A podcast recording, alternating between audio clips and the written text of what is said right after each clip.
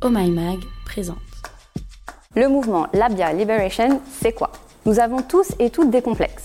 Et cela peut même aller jusqu'à la forme de nos parties génitales. Taille, forme, couleur, les vulves sont nombreuses et toutes différentes. Et si vous avez du mal à accepter la vôtre, voici un mouvement qui va vous aider, le Labia Liberation.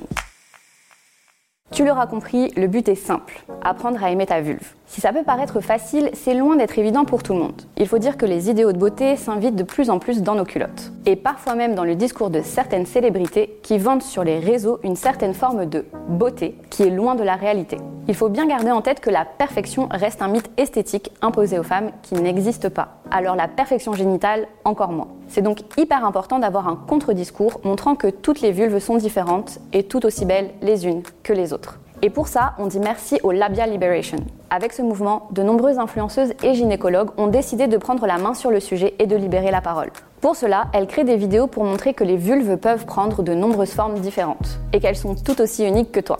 C'est de cette façon que certaines se qualifient d'outie vulva ou d'ini vulva. Dans le premier cas, les petites lèvres dépassent des grandes, dans le second, c'est l'inverse.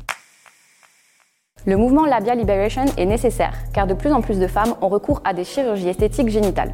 Appelée labiaplastie ou nymphoplastie, elle consiste à modifier l'aspect de sa vulve pour qu'elle corresponde aux normes de beauté. Une opération qui n'a pas d'utilité d'un point de vue médical. Malgré tout, les chiffres sont impressionnants. D'après la Société française des chirurgiens esthétiques plasticiens, entre 2010 et 2016, il y a eu une augmentation de 143% de ce genre d'actes chirurgicaux. Une croissance qui s'explique en partie par la méconnaissance du corps. Il est tout à fait normal qu'une vulve ne soit pas parfaitement symétrique, lisse, douce, homogène. D'où la nécessité de libérer la parole sur le sujet, d'informer et de décomplexer, surtout pour les plus jeunes qui sont encore plus exposés aux dictats de la société, parfois véhiculés par certaines de leurs stars préférées.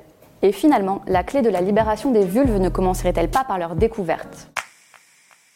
Pour ça, il n'y a pas mille solutions. On commence par regarder sa propre vulve de plus près. Pour la comprendre et l'apprécier, il faut faire connaissance. Et pour ça, le mieux reste encore de prendre un miroir. Si vous n'avez pas envie de faire ça seul, des organisations féministes proposent des ateliers en groupe.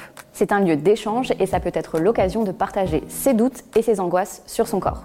L'occasion aussi de se rendre compte que vous n'êtes pas seul. Ta vulve est comme toi, unique. Qu'elle soit longue, large, poilue, lisse, asymétrique, rappelle-toi que tout est ok, même si elle ne répond pas à certains stéréotypes de beauté. N'oublie pas, la perfection n'existe pas. On remercie donc le mouvement Labia Liberation qui aide à libérer la parole et décomplexer toutes les personnes qui ont une vulve. Et voilà, c'était la question Q du jour. Si ce podcast t'a plu, montre-le nous avec des étoiles et des commentaires positifs. Et puis partage-le à tes potes sur les réseaux sociaux.